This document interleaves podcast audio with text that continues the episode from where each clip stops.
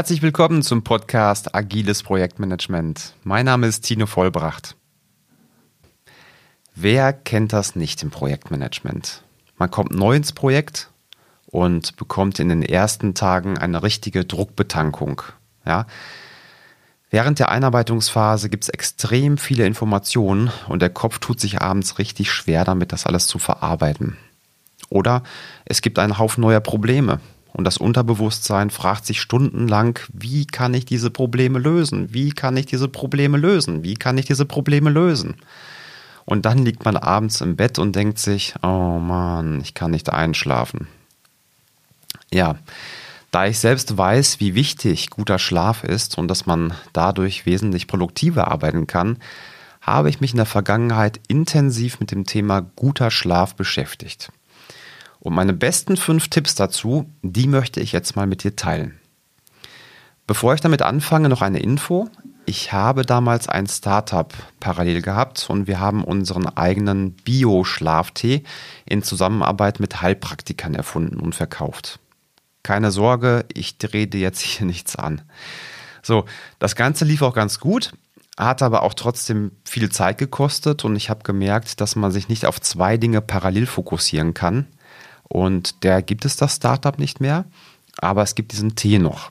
Und jetzt dachte ich mir, hm, vielleicht kann man ja zwei Dinge miteinander verbinden. Und zwar, wer zum Beispiel sagt, dass ihm dieser Podcast einen gewissen Wert bringt und eine ehrliche Bewertung bei iTunes, also bei Apple Podcast hinterlässt, der erhält von mir als Dankeschön für die Bemühung kostenlos ein Paket Heldenschlaf nach Hause geschickt.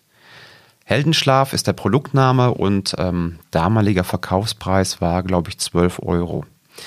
Also Screenshot von der Bewertung machen an podcast.leobalo.de senden. Die Adresse gibt es dann auch nochmal in den Show Notes, da kannst du gleich nachgucken.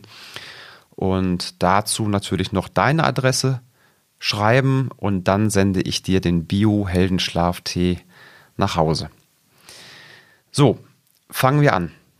Der erste Tipp, den ich habe, lautet, achte auf genügend Sonnenlicht. Das klingt jetzt vielleicht ein bisschen widersprüchlich, aber Sonnenlicht hat einen direkten Einfluss auf die Hormone. Wenn dein Körper nicht genügend Sonnenlicht bekommt, dann hat das Einfluss auf den Serotoninspiegel, auch Glückshormon bekannt.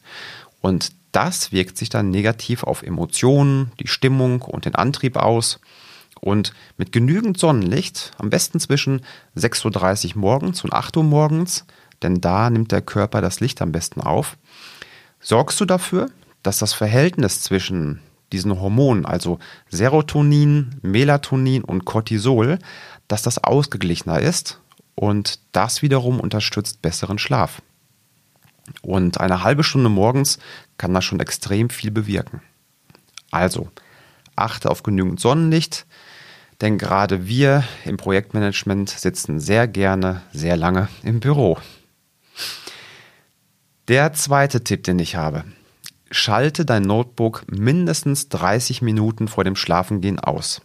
Wenn ich zum Beispiel Software entwickle, also ich mache es jetzt nicht mehr häufig, aber damals habe ich das getan, dann musste ich immer zwischen dem Entwicklungsende und dem Schlafengehen mindestens eine Stunde Pause haben. Ansonsten konnte ich nicht einschlafen. Eine Stunde hat mein Kopf immer gebraucht von ähm, Problemlösung in der Softwareentwicklung bis ich bin soweit, ich kann schlafen. Und das Schlimmste, was damals war, wenn es noch offene Fehler gab und ich wusste nicht genau, wie kann ich den Fehler fixen, wie kann ich den Fehler fixen, ja, dann habe ich zeitweise stundenlang nicht einschlafen können. Mir geht das so und ich kenne auch noch ein paar andere Entwickler, denen das genauso geht. Also von daher eine Stunde vorher, mindestens 30 Minuten vorher würde ich auf jeden Fall empfehlen. Ähm, dann gibt es noch den Aspekt mit dem blauen Licht vom Monitor. Und zwar, Wissenschaftler haben in einer sehr interessanten Studie zwei Gruppen verglichen. Und zwar, die eine Gruppe hat vor dem Zubettgehen ein normales Buch gelesen und die andere Probandengruppe, die hat das gleiche auf dem Tablet gelesen. Und dabei wurde signifikant nachgewiesen, dass die Tablet-Gruppe kürzere REM-Phasen hat. Kommen wir zum dritten Tipp. Der dritte Tipp lautet, die richtige Temperatur im Schlafzimmer einzustellen. So, das hat wirklich einen teilweise unterschätzten Einfluss auf guten Schlaf, und zwar die Körpertemperatur. Die durchschnittliche Temperatur des Körpers liegt zwar bei 37 Grad, die variiert jedoch auch im Laufe des Tages. Also Schwankungen von 1 Grad nach oben oder 1 Grad nach unten, das ist absolut normal. Nur beim Einschlafen ist es so, dass die Körpertemperatur sinkt und das wiederum leitet die Schlafphase ein. Und wenn es jetzt zu warm bei dir im Schlafzimmer ist, dann kann das für deinen Körper problematisch sein, diese notwendige, ja, ich sag mal, Betriebstemperatur zum Einschlafen, dass er die bekommt. Und nach wissenschaftlichen Erkenntnissen ist die optimale Raumtemperatur zum Einschlafen so um die, ja, zwischen 16 und 20 Grad. Wo jetzt genau deine Range ist, das musst du testen. Irgendwas zwischen 16 und 20 Grad wird das sein. Ich achte also darauf, dass der Raum nicht wärmer als 18 Grad wird und ich nehme dann eher eine dickere Decke, als die Heizung hochzustellen. Und dann gibt es noch einen Trick, den kennen vielleicht einige junge Eltern, um ihre Kinder zum Durchschlafen bzw. zum besseren Einschlafen zu bewegen. Und zwar wird ein Bad vor dem Bettgehen genommen. So etwa 1,5 bis 2 Stunden vor dem Schlafengehen. Das, was dann passiert ist, die Temperatur deines Körpers, die steigt natürlich durch das warme Bad an. Und danach fällt die wieder wie so eine Flanke ab. Und dadurch ist sie zum Zeitpunkt des Einschlafens dann niedriger als im Normalfall. Und damit hilfst du deinem Körper auf die richtige Betriebstemperatur zum Einschlafen zu kommen. Der vierte Tipp. Der vierte Tipp lautet, nutze das Schlafzimmer auch zum Schlafen.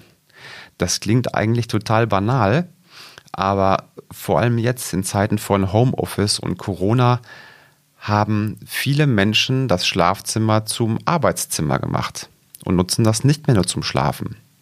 Ja, da werden dann Mails geschickt und Nachrichten versendet, ferngesehen, mit dem Notebook auf dem Schoß gearbeitet. Das kann man alles machen. Das sorgt allerdings dafür, dass das Gehirn das Schlafzimmer nicht mehr nur als Ruheort abspeichert. Und die wichtige Wenn-Dann-Regel, also wenn ich ins Schlafzimmer gehe, dann möchte ich auch gleich schlafen. Ja, diese Regel wird nicht mehr automatisch im Unterbewusstsein, Unterbewusstsein angewendet. Und durch das Verlieren dieser Automatikregel geht der Körper dann nicht mehr aus Gewöhnung in den Ruhemodus und deine Schlafqualität sinkt. Um das zu vermeiden, sollte man das Schlafzimmer daher nicht zum Arbeiten nutzen, sondern wirklich nur zum Schlafen. Der fünfte Tipp. Dunkelheit ist der Schlüssel zu erholsamem Schlaf. Ja, eine dunkle Umgebung fördert guten Schlaf. Und das ist eine biologisch einprogrammierte Funktion des Körpers.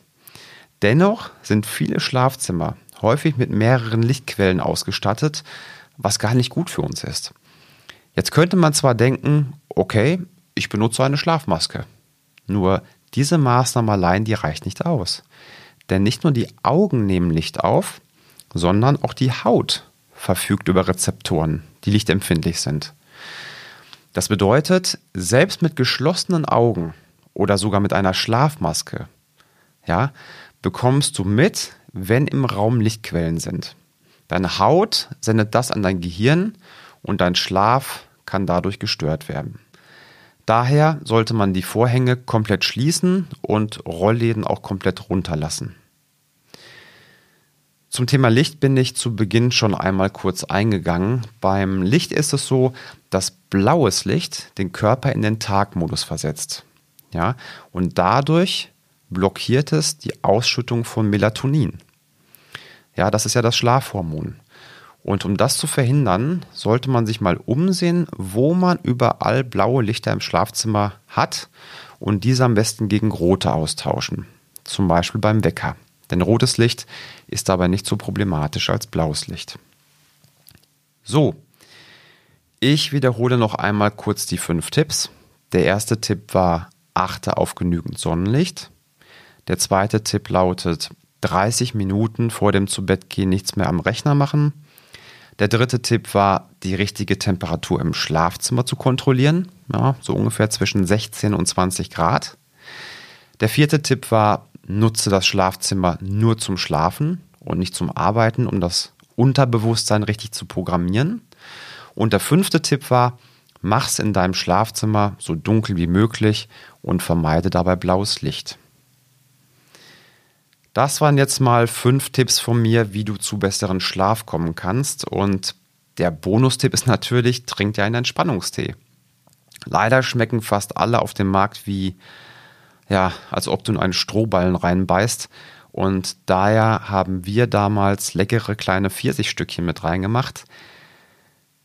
Ja, man kann diesen Tee jetzt nicht mehr kaufen. Anyway, wenn du noch einen Beutel haben möchtest und dir der Podcast gefällt, wie gesagt, gib mir gerne eine Bewertung bei iTunes, also Apple Podcast. Send mir deine Adresse per Mail an podcast.leobalo.de und ich sende dir kostenlos den leckeren Tee. Das war's schon wieder. Heute mal ein Thema, welches nichts mit ja, Methoden, mit Führung, mit Agile zu tun hat. Aber wenn der Körper nicht gesund ist, dann wirst du die PS nicht auf die Straße bringen im Projektmanagement. Und von daher aus meiner Sicht ein sehr, sehr wichtiges Thema. Ich wünsche dir einen erholsamen Schlaf, mach's gut und bis zur nächsten Folge.